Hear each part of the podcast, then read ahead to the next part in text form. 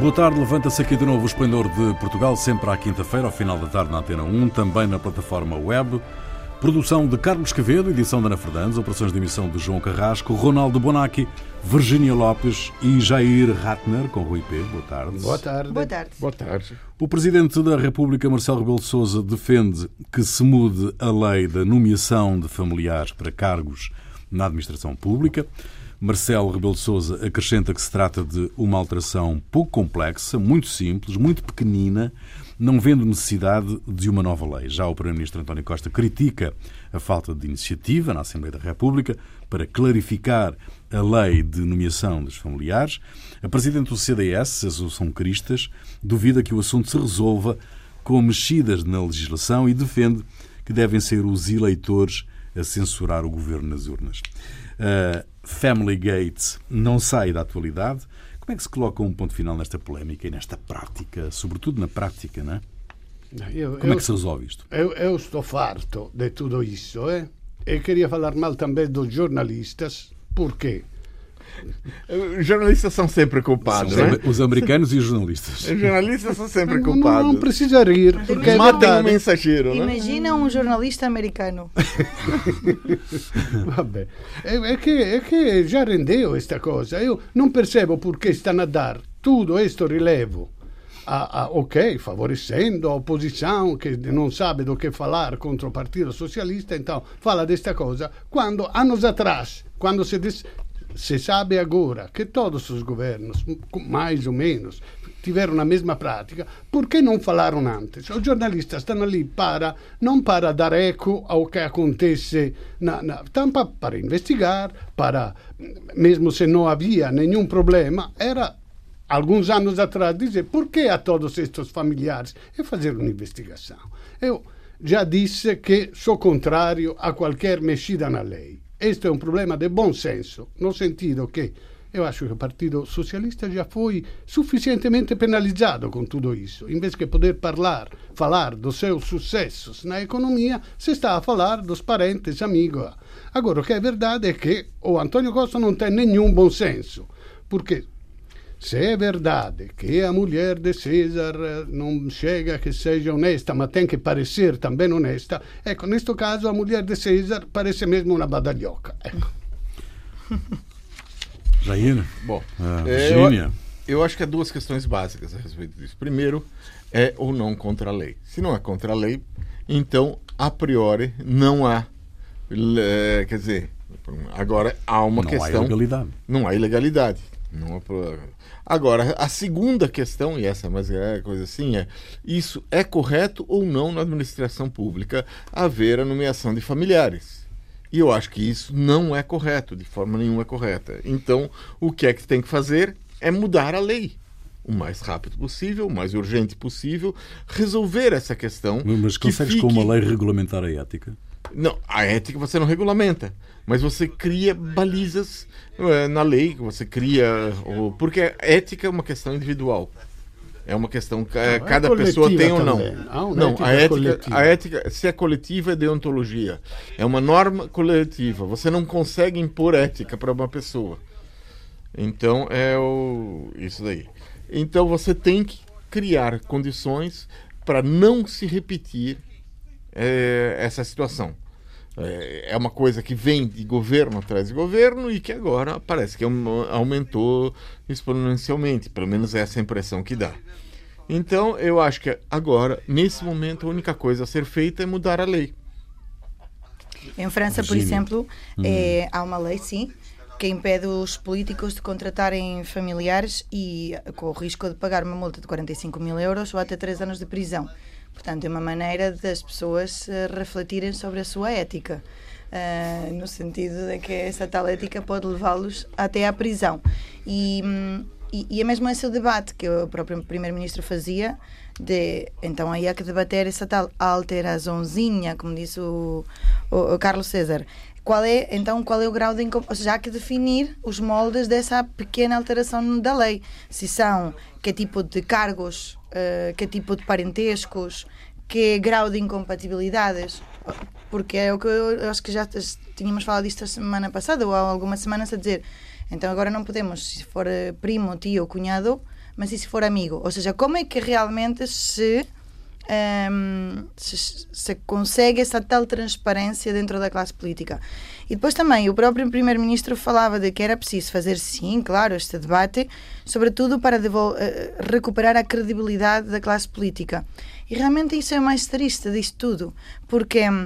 É, como tu bem dizias, Ronaldo, eu também não vejo mal nenhum, talvez é porque sou demasiado naive, um, ou honesta, vá, mas eu não vejo mal nenhum que, se essa pessoa reúne as condições todas necessárias para exercer um excelente trabalho uh, nesse posto de trabalho, ou seja, nessa função, não teria que haver mal nenhum no facto de ser um parente.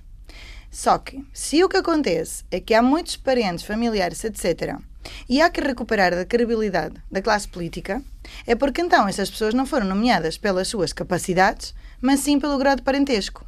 E então aí chegamos a este beco sem saída de ter que criar uma lei que proíba o que a partida não devia existir. Sim, mas temos que não, distinguir, mas... temos que distinguir os cargos de confiança política. Cioè, se eu sou um, um ministro, um o que são, e preciso de um assessor, que é de minha confiança, que vai cair quando eu vou cair, é claro que eu pego um amigo, um parente.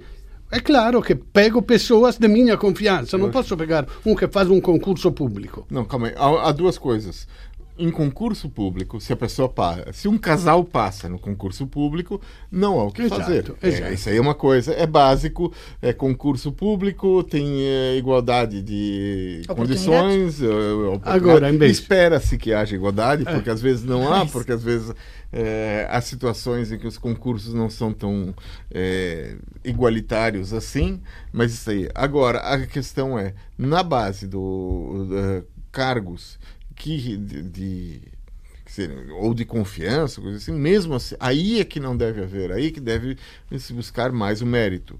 E até, bom, eu, eu, tomo como base a legislação brasileira que até proíbe nomeações cruzadas. Eu nomeio a sua filha e você nomeia claro. o meu primo. Então não, é, não. fica assim nessa situação. Se eu preciso de um conselheiro, não vou pegar um conselheiro que é muito bom e que, com o qual não tenho nenhuma empatia. Eu decido o que fazer no governo eu quero os meus conselheiros com, escolher os advogados, os contabilistas, os psicólogos, não me importa que sejam muito bons.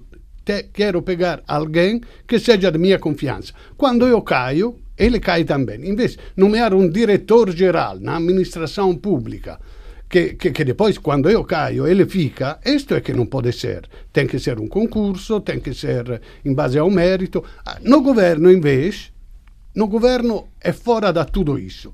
O, o, o primeiro-ministro, que, que, que foi decidido que ele vai ser o primeiro-ministro, decide as suas equipas e põe quem quer. Depois, se parece mal, é um problema dele político, não pode pegar a sua prima porque, porque coitadinha precisa de trabalhar. Então, se ele pega a sua prima, ali deveria haver, no futuro, espero haja, os jornalistas que investigam e dizem esta não vale nada e foi lá só porque é prima do, do, do António Costa. Bom, vamos esperar pelos próximos desenvolvimentos desta autêntica novela do Family Gate. Os deputados querem ouvir com urgência o Ministro da Administração Interna, Eduardo Cabrita, sobre as falhas nas redes de emergência e segurança, conhecida como Ciresp. A audição foi aprovada por unanimidade. Em causa os dados que Eduardo Cabrita avançou em abril de 2018 na Assembleia da República e que foram contrariados em notícias recentes do Jornal Público. O Ministro já mostrou disponibilidade para prestar todos os os esclarecimentos. Falhas no sistema, alegações de incumprimento contratual, notícias sobre eventuais informações erradas que o Ministro terá dado, relatório sobre falhas. Como é que se explica que existam ainda tantas questões à volta deste Ciresp? Bom, o, Parece o nome do xarope, Ciresp. Mas que... eu não sei qual a tosse que ele cura. Não, não, era isso que eu ia dizer. É daqueles xaropes que não curam nada, ao contrário, só pioram.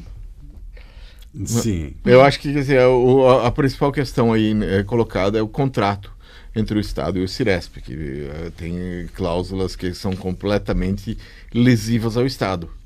Quer dizer, não há possibilidade de multas ao Ciresp, não há possibilidade de eh, punir o Ciresp por todos os problemas que foi feito. E há um problema, quer dizer, esse é um contrato que vem, não vem de, desse governo, vem de governos anteriores, foi é, vem do Daniel Sanches, do governo Durão Barroso, foi renovado esse contrato com o Antônio Costa como ministro da Administração Interna. É, então, e, esse, e esse, essa é a questão. Como é que esse contrato permanece em governos que são opostos? Alguma força dentro do ministério que fez com que esse contrato fosse uh, aprovado e mantido. E essa é a questão. E a responsabilidade também é do Tribunal de Contas, que aprova um, um contrato como esse, que agora recusou, já aparece duas vezes uh, o contrato, porque aquilo ali não, não, não pode ser. Então, é, é necessário que o, o. Quer dizer, é, de quem, são essas, é, de quem é essa responsabilidade e quem no Ministério consegue ter essa força que de impor a dois ministros de cores diferentes, que não são próximos, que não têm continuidade, contratos que são lesivos aos cidadãos. Eu acho que essa questão é básica. Eu já, já a semana fala, passada, falando dos seguros, eh, eh, eu criticava esta comissão entre a política e, e negócios, que, que os parlamentares, antes de fazer de, de, ser parlamentares, são uh, advogados de sociedade eh, de advogados que cuidam dos interesses de multinacionais. Então, quando há conflito de interesse, eles favorecem quem paga mais. Não? Neste caso, parece que o Ciresp eh, fa, eh, já se sabe nome, apelido e tudo desta sociedade de advogados, parece que se sabe exatamente de onde veio. Uh, uh, são cioè, os parlamentares são, são, têm também este tipo de clientes que dá muito dinheiro. Então, eu, para mudar esta coisa, os parlamentares deviam mudar a lei, só que são todos advogados. Então, não vão mudar a lei contra si. Então, eu não sei como se resolve o problema. Um, Virgínia, mas uh, qual é a vossa convicção? O ministro escondeu ou não escondeu informação ao Parlamento? Parece que mudou.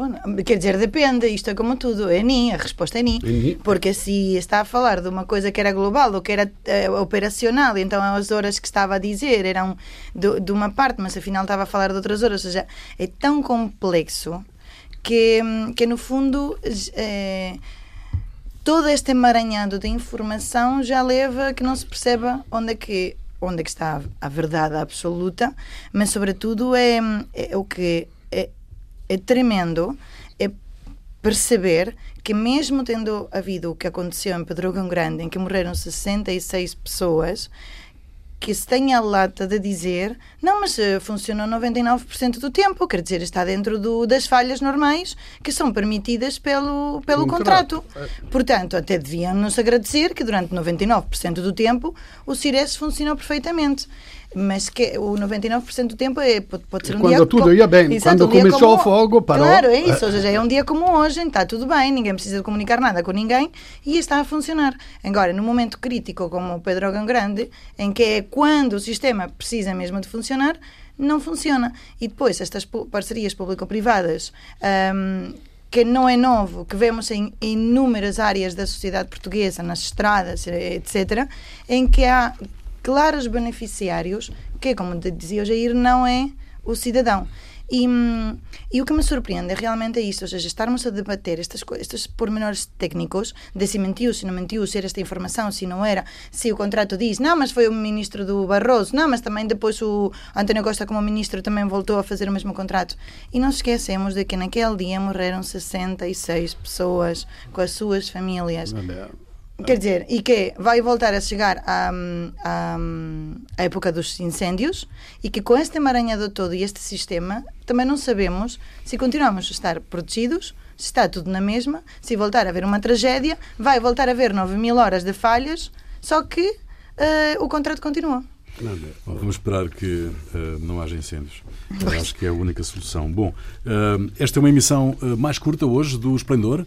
Eh, uma, vamos ter daqui a pouco todas as emoções uh, de, da jornada no Estado da Luz uh, do Benfica para a Liga Europa, uh, com a melhor equipa de desporto da Rádio Portuguesa, a equipa da Antena 1, já lá iremos. Mas para já, em Israel, o primeiro-ministro Benjamin Netanyahu vai assumir o quinto mandato consecutivo. O Likud e os restantes partidos de direita conseguiram 65 lugares dos 120 que compõem o Knesset nas eleições legislativas antecipadas. O principal opositor eh, do atual Primeiro-Ministro Benny Gantz, líder da coligação Azul e Branco, já reconheceu a derrota, apesar da sua coligação ter eleito exatamente o mesmo número de deputados, 35, que o Likud. Ao longo da campanha, o Azul e Branco de Benny Gantz eh, conseguiu reforçar-se ao prometer a retirada de colonos de diversas regiões da Cisjordânia, apesar de nunca ter mencionado a solução de dois Estados.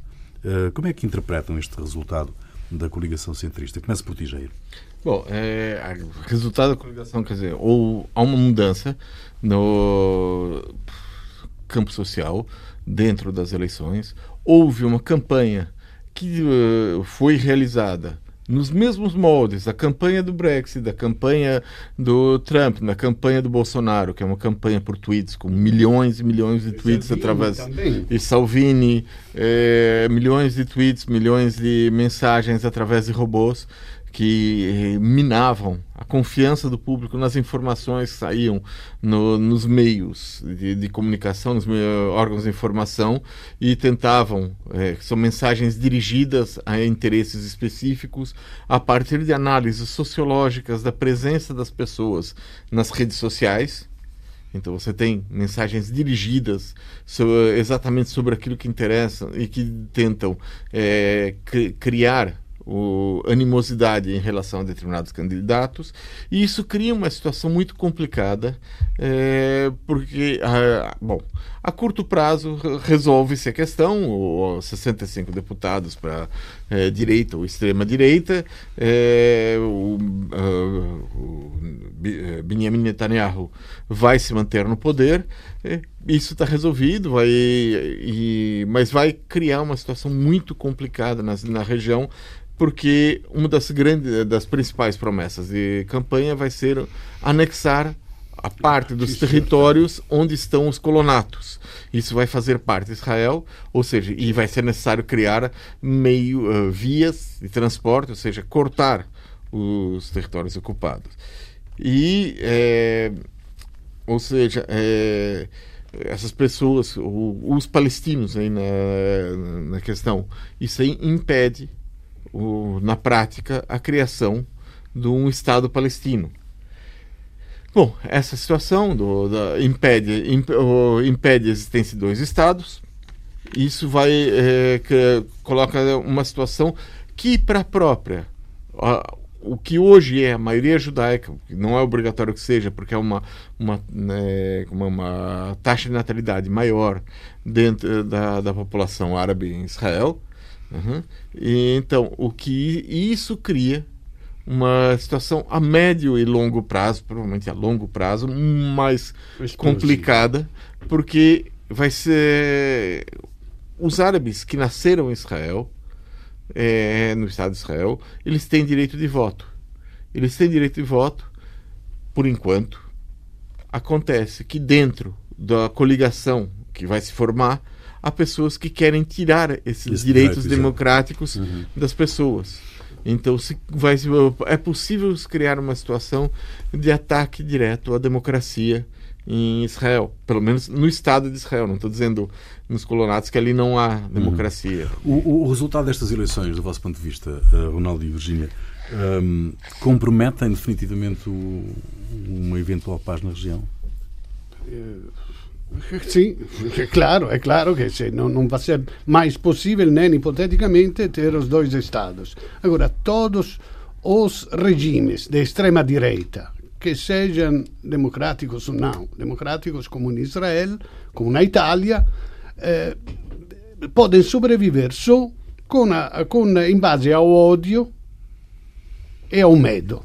Então, é, uh, eu estava, uh, porque quando se tornam moderados, quando há paz, quando se está bem, é claro que os eleitores ficam mais moderados e não votam mais à extrema-direita. Eu estava na, em Tel Aviv 15 dias atrás, quando eu não vi nada, mas chegaram dois foguetes, coisas que não servem para nada. Rockets. Rocket que cai um no mar, um no campo. Mas foi a ocasião, eu não posso dizer que foi Netanyahu a expedir o rocket ou a chia de Trump, mas foi muito oportuno, porque era no meio da campanha. Então eu vi passar todos os helicópteros em frente, ali à praia de Tel Aviv, que ia na Gaza, que é a 70 quilômetros, e onde fez um bom bombardeio, como tem que ser, e teve um bom resultado eleitoral. E foi muito oportuno. Eh? Era da, da 2014 que não acontecia nada. Então, che, che, che accorda là o, o Hamas e dice olha, che facciamo oggi? Boh, giochiamo. Sì, ma non va bene, vai gioca. Facendo o jogo de Netanyahu. Então, é, é isso. Virgínia. É complexo. Como de, é isso, como diz o Ronaldo. Mas é uma machadada no processo de paz. Neste longuíssimo processo. Pois é, a questão, essa é a questão. Calma aí, quantas machadadas o processo de paz dizer, aguenta? Né? É, processo de paz. Processo de paz é um nome bonito para continuar a fazer o que não, cada um não, quer. Não, é um processo. É um, processo, processo, longo, demorado, ponderado, refletido, certo, certo. É de gerações. E como estavas tu muito não, bem mas a dizer. como é, é desde que o Trump colocou o, o genro dele para dirigir, para uh, ter um, um, projeto de paz, parece que esse projeto de paz é meio. Bom, já, já sabem que Trump é sempre meio. Uhum. No, ele diz que no, ele diz que é um passo à frente no processo de paz. Trump diz. Uhum. Eu vi ele. Tudo tem sempre uma perspectiva, não é? Se para ele o processo de paz é dar soberania eh, aos colonatos e, e acabar com com a ideia de poder haver um Estado palestiniano, então, claro, para ele isso é que é a paz, não é? Acabar com estas pessoas todas que nos estão a chatear e termos a paz de, do nosso lado. É, e, e, obviamente, a visão do Netanyahu, cada mandato fica mais parcial. Mas aqui não não me surpre... ou seja, não me surpreende no sentido de que o que seria surpreendente é de repente termos um Trump que pensasse direito ou termos um Netanyahu que uh, decidisse uh, pôr-se nos sapatos dos palestinianos. Isso é que seria realmente surpreendente. O que o resto da comunidade internacional não faz é o que realmente devíamos debater. De, permitimos, e, no, e novamente, se o Trump é o Trump, é porque o resto do mundo permite que exista um Trump. Agora, também é uma. A única coisa que eu vejo que pudesse alterar, mas também não confio muito, é os casos com a justiça que estão pendentes do Netanyahu que pudessem alterar o rumo político do país. Mas digo, também não confio muito, porque então teríamos que, eh, como por exemplo na justiça brasileira, esperar que fosse realmente independente. E também não, não conto com isso tudo. Não é? Muito bem, o que é que vos fez perder a cabeça? Jair, começo por ti. Bom, o, foram, essa semana foram 100 dias do governo Bolsonaro no Brasil. Caiu o ministro da Educação, já não é o primeiro ministro que cai, e esse ministro era o colombiano Ricardo Velez. Velez chegou por, por medidas ilegais, é, mas e, e, foi e caiu muito pelo ridículo causado pela ignorância dele em relação ao funcionamento do Estado, em relação a, ao Brasil, em, em relação ao, a tudo, ao mundo. Né? É, no seu lugar foi escolhido um professor universitário, Abraham uh, Weintraub, que ele tem apenas um mestrado em economia. É, só que também um Weintraub não foge ao ridículo. Uma das, uma das afirmações dele, do Weintraub, é que as universidades do Nordeste do Brasil não deviam ensinar nem filosofia nem sociologia isso aí é coisa para lá para as universidades do Sul, porque isso aí deve ser provocar, deve ser coisa de marxismo cultural na cabeça dele. Ele acha que eles devem ensinar apenas agronomia para poder trabalhar o semiárido nordestino. Ele comparou o socialismo a, a SIDA, a AIDS, considerando uma doença oportunista. E ele afirmou que a, introdução de drogas na sociedade é um plano da esquerda cujo objetivo é tomar o poder. Bom, bom, temos ministro. Uh, Por enquanto. Virgínia, Virgínia. Então, de agora, dia 23 de abril deste mês, obviamente deste mês, é o dia de São Jordi, é o dia em que na Catalunha se oferece uma rosa e um livro, o dia internacional, é o dia do, do livro em Espanha. É, bom, e então há uma escola de Barcelona, ler é bom, mas depende do que se lê, certo? E então uma escola de Barcelona que retirou da biblioteca 200 títulos infantis por entender que são tóxicos. Porquê? Porque entenderam que há muitos títulos que foram lidos nas nossas infâncias que reproduzem padrões machistas e, e que não fomenta a igualdade. Por exemplo, vocês se lembram do capuchinho, capuz, capuchinho, capuchinho vermelho, vermelho, ou da Bela Adormecida. Portanto, é um, é um movimento pioneiro para que as meninas entendam que não precisam de ficar à espera a que o príncipe venha salvá-las. As heroínas do século XXI já nos salvamos sozinhas. Ah, Ronaldo. ah, o meu perder a cabeça se liga a esta cosa da, da... É assim, na Islândia, que é considerada pelo Fórum Econômico Mundial o país mais igualitário do mundo há nove anos, há um sistema pedagógico que se chama Jalli ou Jalli, não sei como se pronuncia, que existe há 30 anos e que é aplicado a cerca de 8% das crianças. Segundo este oh, sistema, eh, além de inovações eh, pedagógicas com as quais podemos mais ou menos concordar, há uma que é mais polêmica: separar os meninos das meninas com programas diferentes. Mas não é um passo atrás como a Damares no, no, no Brasil, que as meninas vestem rosa, os meninos azul, os meninos jogam a soldadinhos e as meninas com as bonecas. Não. Aliás, é um passo à frente. É tentar desenvolver as qualidades mais fracas em cada um dos gêneros por, a, por as qualidades mais fracas, por, por a natura estrutural mesmo. Então, as meninas são solicitadas a fazer mais desporto e atividade física, de forma a sentir-se mais empoderadas e mais confiantes em si. Os meninos são estimulados a, a, a, comunicar mais entre eles e a falar dos seus sentimentos, de forma a tornar-se mais sensíveis e a tornar-se praticamente feministas. Não? Eu, eu ainda não estou completamente convicto, mas parece, por exemplo, que nas escolas onde se aplica este, este sistema, não há violência e não há nenhum vestígio de bullying. Bom, muito bem. Fica aí agora uma música que tu trazes, uh, Jair, antes das grandes emoções do Benfica Eintracht de Frankfurt, no Estádio da Luz, daqui a pouco, com a equipa de Desporto Antena 1. Hoje eu trago a resposta dos músicos Ed Rock e Xande de Pilares à atual situação brasileira. Essa música foi gravada em fevereiro e mistura samba e rap numa conjugação que tem como característica a paisagem urbana do Rio de Janeiro. Ela baseia-se na história do Xande de Pilares, um dos músicos, e fala de um jovem negro que corre da polícia que aponta uma arma para ele. A, a, música se chama Corre Neguinho. Corre Neguinho. Fica aí, nós uh, voltamos dois a oito dias e já a seguir todas as emoções do Benfica Frankfurt uh, no Estado da Luz. Até lá. Pode ser meu camarada, não quero chegar primeiro. É de rock, é de São Paulo e eu do Rio de Janeiro.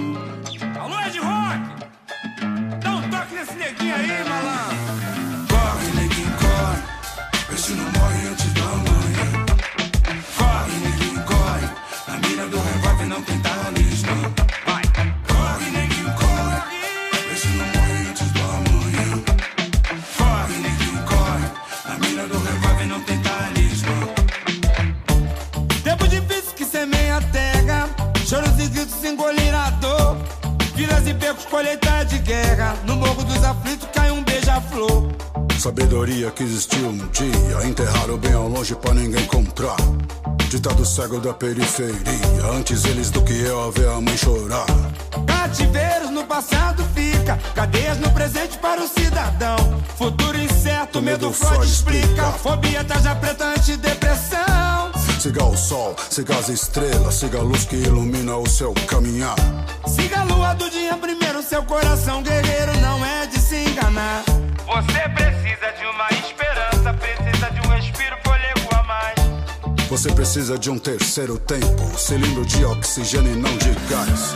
Você me entende, você que me entende, aquela pedra no caminho tira a sua razão. Me compreende, sei que você me entende.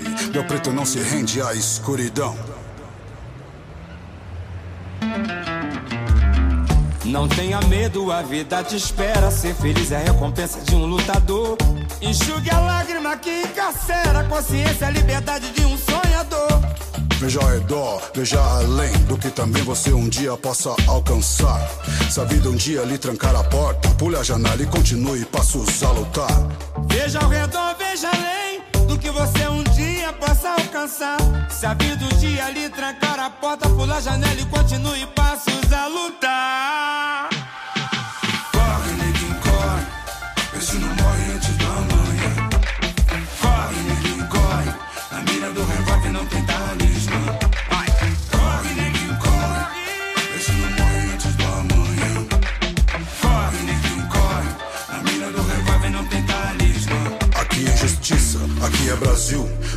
Polícia, milícia e fuzil. No norte ele sofre, sudeste ele chora. Aqui ele clama por Nossa Senhora. Parentes que são, queridos que vão. Doentes estão, sem paz e razão. Dois pesos e duas medidas alheias. Cultura pra quem? Quem as cadeias? O pobre que espera a morte chegar. Sem nada no mundo, só amor familiar. Bacana que sonha, realiza e vive. Vivendo blindado e cercado de Steve. César em Roma, Escobar na Colômbia. Castro em Cuba, Bin Laden em bomba. Corre neguinho, neguinho vai correr. De frente pra guerra, matar ou morrer. Pode correr, pode correr, se não correr, tu pode crer, neguinho. Atividade na laje. Senão você vai ser mais uma vítima, neguinho, de toda essa pilantragem. Esse sistema que faz parte do esquema pode ser mais um dilema, neguinho. Atividade, tu é o futuro do nosso país. Mas não esqueça que a raiz é feita de verdade. Corre, neguinho, corre. Vê se não morre antes da manhã.